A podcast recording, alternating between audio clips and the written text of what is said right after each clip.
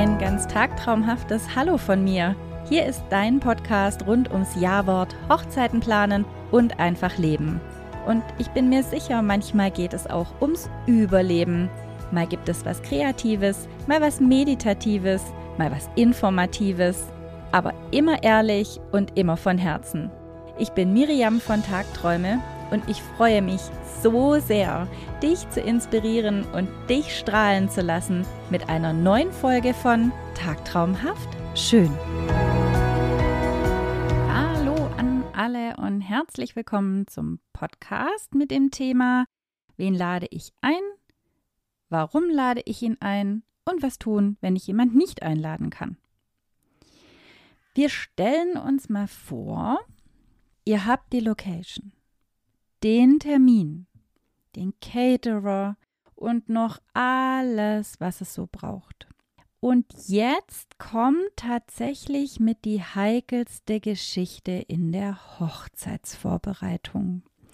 Die Gästeliste. Man startet, man freut sich, dass man so viele kennt und notiert ganz freudig alle Freunde und Familienmitglieder.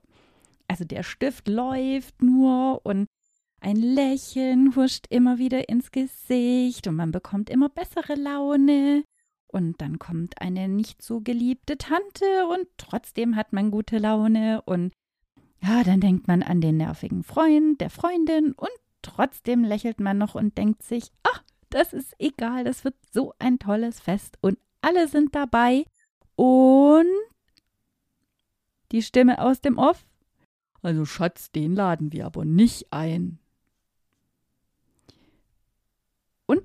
Man dreht sich so ganz langsam zu der Stimme hinter der Schulter um und fragt, wie bitte? Und zack haben wir den Salat und der Stress ist vorprogrammiert. Und spätestens beim nächsten Einwand, und wir haben auch gar nicht so viel Platz. Dann eskaliert es richtig, weil dann plötzlich eine Diskussion beginnt. Eine Diskussion, um liebe Menschen, um Freunde, um die Familie und alles, was dazugehört. Damit das nicht passiert oder selbst wenn es passiert, eigentlich passiert es immer. Aber man kann damit anders umgehen, wenn man ein paar Sachen schon mal gehört hat. Deswegen fangen wir jetzt vorne an. Erstmal, es ist immer toll, wenn man alle dabei hat, die man lieb hat, mag und die dazugehören. Klar ist das so. Aber wenn ihr jetzt zum Beispiel eine Location habt, wo einfach nur 95 Personen reinpassen und ihr habt 120 auf dieser Gästeliste stehen, dann müssen 25 weg. Und jetzt zu ganz allererst, ihr spekuliert bitte niemals auf Absagen. Es wird sicher Absagen geben oder Krankheitsfälle oder manche sind im Urlaub oder oder oder. Aber man rechnet immer mit der vollen Personenzahl. Nie schon bei den Einladungen drauf spekulieren, dass Leute absagen und ihr habt nachher im Nachhinein noch zu viele Liste, äh, zu viele Gäste auf der Liste. So rum. also, ihr habt im Großen und Ganzen zwei Familien. Bei Patchwork-Paaren vielleicht sogar noch mehr, aber man geht davon aus, dass es zwei Familien sind die muss man sich dann erstmal aufstellen und auflisten und mal schauen, wen man gerne dabei haben möchte. Also ihr dürft gerne Priolisten anlegen, das merkt ja keiner, die sieht ja keiner, das seht ja wirklich nur ihr. Familie ist einfach an diesem Tag wahnsinnig wichtig und natürlich sind dabei Mama, Papa, Oma, Opa, Onkel, Tante, alle, die es so gibt. Und dann geht es so in die zweiten, dritten Instanzen, das heißt Cousins, Großcousins, die Partner davon. Jetzt kommt es natürlich darauf an, wie groß eure Familien sind. Wenn euer Partner Einzelkind ist zum Beispiel und ihr seid nur fünf Geschwister, dann ist es schon so, dass da richtig viel zusammenkommt. Jetzt gehen wir davon aus, dass fünf Geschwister alle einen Ehepartner haben oder einen Freund, Freundin, wie auch immer, und Kinder. Dann ist es schon mal richtig viel. Und wenn jetzt der Herzensmensch sagt, na ja, für deine große Familie kann ich ja nichts. Dafür möchte ich die Feuerwehr einladen. Dann geht's auch richtig los. Deswegen schreibt eure Familien zusammen und schaut mal, wie viele auf jeder Seite zusammenkommen. Und in den meisten Fällen seid ihr ja schon eine Weile zusammen und kennt auch die Familien ganz gut. Schaut einfach, zu wem habt ihr beide die größten Beziehungen. Da könnt ihr euch auch, also richtig sachlich, weil das Thema ist so emotional, das knallt meistens. Und deswegen ist es ganz gut, das mal ganz sachlich und objektiv zu betrachten. Macht euch eine Excel-Tabelle, wenn ihr möchtet. Wenn ihr so, so sehr äh, zahlenmäßig seid und Tabellenmenschen, dann macht es ruhig. Und ihr könnt vielleicht dann ein Herzchen reinmachen in die Tabelle für, die finden wir voll toll. Vielleicht einen Totenkopf mit, oh, die würden wir am liebsten ausladen. Und dann schaut einfach mal, wie weit ihr kommt. Dann kommen die Freunde. Und die hat man ja meistens gemeinsam. Es ist ganz, ganz selten, dass es Freunde gibt, wo immer nur ein Partner der Beziehung ein, eine stärkere Bindung hat oder die man gar nicht kennt oder noch nie weg war zusammen, sondern immer nur der eine oder der andere. Es sind ja dann meistens gemeinsame Freunde und da schaut ihr genau gleich drauf wie bei der Familie. Also wer liegt euch sehr am Herzen? Wer steht euch nah? Bei wem wart ihr vielleicht schon eingeladen oder wer hat geheiratet und ihr habt damals keine Einladung bekommen? Das ist ganz, ganz wichtig für euch, einfach so eine Kopfsache, dass ihr schon mal ganz unemotional seht, bei wem wart ihr schon, wer tut euch gut, mit wem habt ihr gerade viel Kontakt, mit wem weniger, wer bedeutet euch was und bei wem werdet ihr ganz arg traurig, wenn der nicht auf dieser Feier wäre. Gleiches Spiel wie mit der Familie. Ihr könnt super gerne Herzchen dahinter kleben oder eben neutral einen Punkt oder einen Strich oder ihr gebt Level, Level 1, 2, 3, 4 oder macht eine Skala von 1 bis 10. Ihr seht diese Liste, kein anderer.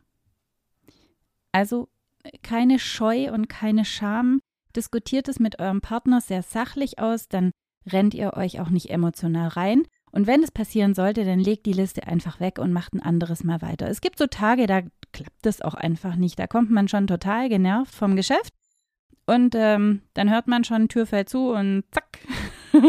das haben wir hier auch. Ähm, ja, also wenn meine Kinder einen Rucksack ins Eck pfeffern, dann weiß ich schon, dass ich jetzt nicht den nächsten Urlaub besprechen soll oder wenn sie das Zimmer aufräumen, sondern ähm, ich lasse es dann einfach mal kurz und das ist mit so Listen, wenn ihr solche heiklen Themen habt, auch sehr gut. Fangt einfach früh genug an, dann habt ihr auch Zeit, die Liste wirklich mal wegzulegen. Und wenn ihr da mal schön am Baggersee wart und oh, oder im Schwimmbad oder einen ganz tollen Tag hattet, gewandert seid, dann fällt es euch auch leichter, darüber zu sprechen. Oder ihr nehmt es einfach mit auf dem Ausflug, dann seid ihr auf neutralem Boden und es redet sich manchmal einfach.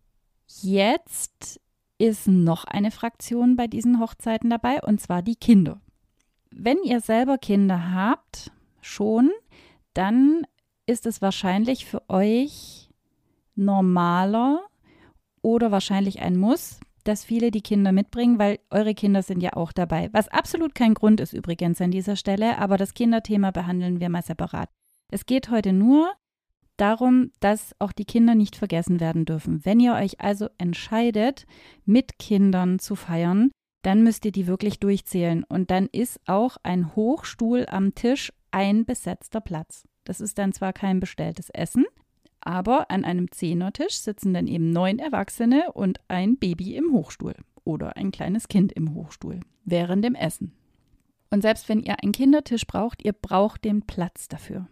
Das ist einfach so. Also die Kinder nicht rauslassen und sagen, gut, wir haben jetzt 95 Erwachsene, wupu, passt rein. Die zehn Kinder kriegen wir noch unter. Die Kinder brauchen auch einen reservierten Platz. Und somit wäre die Zahl gesprengt und somit müsst ihr euch überlegen, was ihr eventuell ausklammert. Dann habt ihr noch Dienstleister, die an dem Tag für euch da sind. Meistens ist äh, der Fotograf länger da, also übers Essen und zum Beispiel der DJ. Jetzt gerade Dekorateur, Florist, die gehen meistens schon früher, außer die müssen noch irgendwas um oder abbauen. Vergesst die Dienstleister nicht, auch die brauchen einen Platz. das ist nicht so schlimm. Die können auch vielleicht im Nebenraum sitzen oder an die Bar oder sowas. Schön ist es natürlich immer, wenn die in der Gesellschaft mit dabei sind, vor allem der Fotograf. Wenn während dem Essen doch was passiert, dann kann man gleich reagieren oder wenn der DJ ein Band ablaufen lässt, dann kann er trotzdem eingreifen, wenn jemand während dem Essen plötzlich eine Rede hält oder irgendwelche Musik hinterlegt haben möchte oder Änderungswünsche sind. Dann muss euch kein Gast suchen, sondern ihr seid eben verfügbar im Raum. Ihr seid verfügbar. Ihr seid gar keine Dienstleister. Eure Dienstleister sind verfügbar. Ihr solltet sowieso verfügbar sein. Okay, also schaut drauf, dass die Dienstleister im Raum verfügbar sind, ihr denen nicht hinterherrennen müsst, wenn es Änderungen gibt. Jetzt haben wir also Familie, den Freundeskreis und die Kinder in einer Liste. Jetzt merkt ihr, mh, jetzt haben wir das alles so runtergeschrieben. Es sind jetzt 30 Leute zu viel. Jetzt hat man in der Familienliste zehn Totenköpfe. Und davon ist es aber vielleicht die Schwester von der Mama. Die habt ihr aber vor 15 Jahren das letzte Mal gesehen und die war immer ganz böse zu euch oder hat sich nicht für euch interessiert oder sonstiges. Es ist eure Hochzeit. Es ist kein Fest von der Mama, vom Papa, von der Cousine, vom Cousin. Es ist ganz alleine eure Entscheidung, wen ihr einladet oder nicht. Auch wenn die eine Schwester eingeladen ist und die andere nicht, oder die eine Tante eingeladen ist und die andere aber nicht. Es ist im Endeffekt eure Entscheidung. Das heißt nicht, wenn ihr das jetzt beschließt und irgendjemand bekommt es mit, dass da nicht eine Diskussion losgeht. Ihr könnt doch die Tante Emilie nicht ausladen, zum Beispiel. Dann könnt ihr euch hinstellen und sagen, doch, können wir. Das ist dann aber schwierig für die andere Person zum Verstehen und es geht eine Diskussion los. Ihr solltet euch also im Vorfeld überlegen, wie ihr mit sowas umgeht. Warum ladet ihr diese Tante nicht ein? Es gibt ja Gründe dann dafür, warum diese Tante auf eurer Liste jetzt einen Totenkopf hat. Zum Beispiel der Onkel David, der kommt immer nur im karierten Hemd, der kann sich nicht benehmen, der schimpft immer nur, der ist unfreundlich zu Kindern, der hat uns noch nie was geschenkt, der war immer gemein zu uns, der hat sich nie für uns interessiert, andere Tante hat euch vielleicht irgendwann mal was Böses getan. Oder eine andere Tante wohnt vielleicht im Ausland, die kann gar nicht kommen. Vielleicht ist auch jemand schon zu alt und kann nicht an der Hochzeit teilnehmen. Es gibt ganz unterschiedliche Gründe für euch. Nicht im Allgemeinen, sondern für euch, warum ihr manche Gäste nicht auf eurer Hochzeit haben könnt oder möchtet. Das gleiche gilt für Großcousinen, Großcousins und so weiter. Viele hat man ja oh je, jahrelang nicht gesehen. So war es zum Beispiel bei mir früher auch, wo wir geheiratet haben. Da sind Leute gewesen, mit denen habe ich so noch nie zu tun gehabt. Also das war damals zur Liebe meines Mannes und wir waren da auch jung. Heutzutage würde ich das anders machen. Da würde ich wirklich nur die einladen, die mir wirklich was bedeuten und die ich kenne und von Herzens gerne da haben möchte und für die Leute, wo eben Platz ist. Und wenn ihr euch für die Location entschieden habt, wo eben weniger Platz ist, muss es eben Abstriche geben. Wenn ihr nicht in der Familie beginnen wollt, dann fangt im Freundeskreis an. Oder ihr entscheidet euch, ohne Kinder einzuladen. Dann muss euch aber klar sein, dass manche Eltern das überhaupt nicht nachvollziehen können und vielleicht dann gar nicht kommen. Aber da kennt ihr euren Freundeskreis und Bekanntenkreis besser und könnt es einschätzen. Wenn ihr jetzt zum Beispiel noch keine Kinder habt und es geht euch alles auf die Nerven und ihr heiratet in einem piekfeinen Schloss und überall haut es 30 Vasen runter und ihr habt naja eine hohe Versicherungssumme, hat keiner dran gewonnen. Wenn die Eltern total im Stress sind, weil die Location total ungeeignet ist, ein Balkon in 30 Meter über einem Schluchtensee zum Beispiel, und da gibt es keine Absperrung, die Eltern drehen ja durch, wenn da kleine Kinder rumrennen, die da jeden, jede Minute runterfallen können. Das sind vielleicht auch manchmal location-abhängige Sachen. Aber im Großen und Ganzen müsst ihr entscheiden, ob mit oder ohne Kinder. Das ist heutzutage eine ja, relativ normale Überlegung, würde ich sagen. Es gibt es ganz, ganz oft. Einfach, dass die Eltern auch ein entspanntes Fest haben. Und wenn es keine Lösung gibt, dann kann man immer noch mal drüber sprechen. Aber wenn ihr im Freundeskreis anfangt, genau das gleiche Prinzip. Welche Freunde stehen euch extrem nah? Welche Freunde seht ihr nicht so oft? Welche Freunde haben euch zum Beispiel gar nicht eingeladen? Wer ist schon länger mit euch befreundet? Ähm, bei welchen Freunden denkt ihr, das klappt super oder die integrieren sich in, in eure Familien und in die ganze Hochzeitsgesellschaft? Gibt es jemand, der voll raushaut, den ihr eigentlich gar nicht da haben wollt, mit dem ihr einmal im Jahr in den Biergarten geht, es zwar ein ganz lieber Kerl oder eine ganz, ganz liebe Freundin ist, aber die eigentlich nicht so eng mit euch befreundet ist, dass sie jetzt auf die Hochzeit kommen sollte, zum Essen und zur ganzen Feier. Mit dem Thema Sektempfang habe ich das auch schon mal erwähnt. Ihr könnt unterschiedlich einladen, also einmal zur kompletten Hochzeit und einmal zum Sektempfang. Und als andere Alternative gibt es natürlich noch die Argumente für die, die ihr nicht einladen könnt, indem ihr einfach euch im Vorfeld überlegt, was die Alternative wäre. Vielleicht könnt ihr ihnen sagen, hey, wir haben eine kleine Location, das tut uns ganz arg leid, wir mussten Abstriche machen, auch im Familienkreis.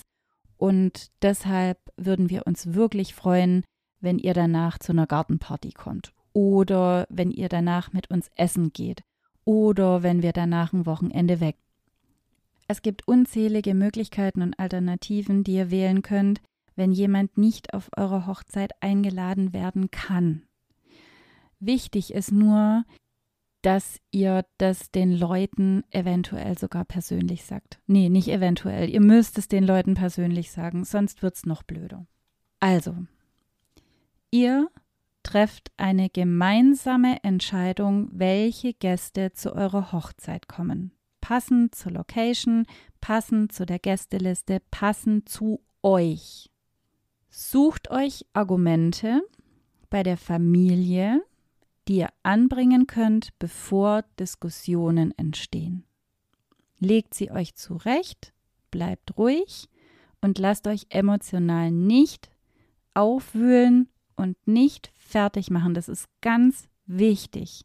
Steht zu eurer Entscheidung, also nicht, dass es heißt, ich habe den Onkel Emil ausgeladen und dann kommt der Mann und hat gesagt, äh, äh, habe ja gleich gesagt, der muss kommen. Das ist dann doof.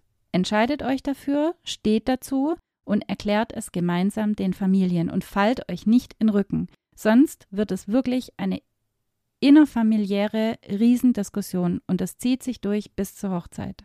Versucht es zu vermeiden. Legt euch die Sätze zurecht und die Argumente auch. Besprecht es mit den Menschen, die ihr nicht einladen könnt, bevor die Einladungen rausgehen. Wichtig, gerade im Freundeskreis. Fünf haben die Einladung erhalten, ein Pärchen nicht. Wenn die Einladungen raus sind und darüber schon gesprochen wird, dann ist Katz der Baum nuff. Das ist dann ums Eck. Da könnt ihr dann nichts mehr machen. Das heißt, besprecht mit den Gästen, wenn sie sehr eng zu euch sind oder mit den anderen eventuell befreundet und ihr denkt, ah, die könnten darüber sprechen oder das, das wird vielleicht doof, besprecht es mit den Menschen im Vorfeld. Unbedingt. Nicht erst, wenn die Einladungen draußen sind oder die Save-the-Date-Karten, sondern bevor ihr die Einladungen verschickt, bevor das irgendjemand weiß, wer eingeladen ist und wer nicht, besprecht es mit den Menschen, dass die sich darauf einstellen können. Und das ist auch so eine Anstandsgeschichte und zeigt den Menschen auch, dass, dass die euch trotzdem wichtig sind, aber dass es eben Gründe gibt, warum ihr euch so entschieden habt. Und findet eine Lösung für die nicht eingeladenen Gäste eventuell ein extra Fest, ein Kaffee zum Sektempfang. Unzählige Möglichkeiten. Haben wir in anderen Podcast-Folgen drüber gesprochen und werden drüber sprechen. Und seid immer der gleichen gemeinsamen Meinung. Und wenn das nicht in zu Hause ist, da könnt ihr euch Vasen hinterher schmeißen, bis ihr zu einer Entscheidung kommt. Das ist völlig okay. Aber wenn ihr die Entscheidung vor der Familie und dem Freundeskreis verkündet und die Karten raus sind dann seid euch bitte immer einig. ganz, ganz wichtig. Steht zueinander und steht zu eurer Entscheidung. So, dann hätten wir es für heute wieder. Ich hoffe, ich habe euch Input mitgegeben und vielleicht mit der Liste und so eine kleine Entscheidungshilfe. Ladet euch gerne unser Freebie runter zum Thema Gästeliste. Den Link dazu findet ihr unten in den Show Notes. Dann wünsche ich euch was. Seid gegrüßt. Eure Miriam. Ich möchte mich ganz herzlich an dieser Stelle für deine Zeit und dein Zuhören bedanken. Ich hoffe, du bist durch die heutige Folge etwas entspannter und gehst mit neuem Wissen und Selbstvertrauen in deine weitere Planung. Schau doch gerne mal auf meiner Webseite vorbei, tag-träume.de. Da findest du dies und das und ganz viel mehr, was dir bestimmt weiterhelfen kann. Wenn du trotzdem das Gefühl hast, dass dir alles über den Kopf wächst, bin ich gerne persönlich für dich da. Dazu buchst du einfach einen Gesprächstermin in meinem Kalender und wir hören uns sicher schon ganz, ganz bald. Den Link dazu findest du gleich in den Show Notes. Und dann sage ich bis zum nächsten Mal Immer schön tagtraumhaft bleiben. Deine Miriam.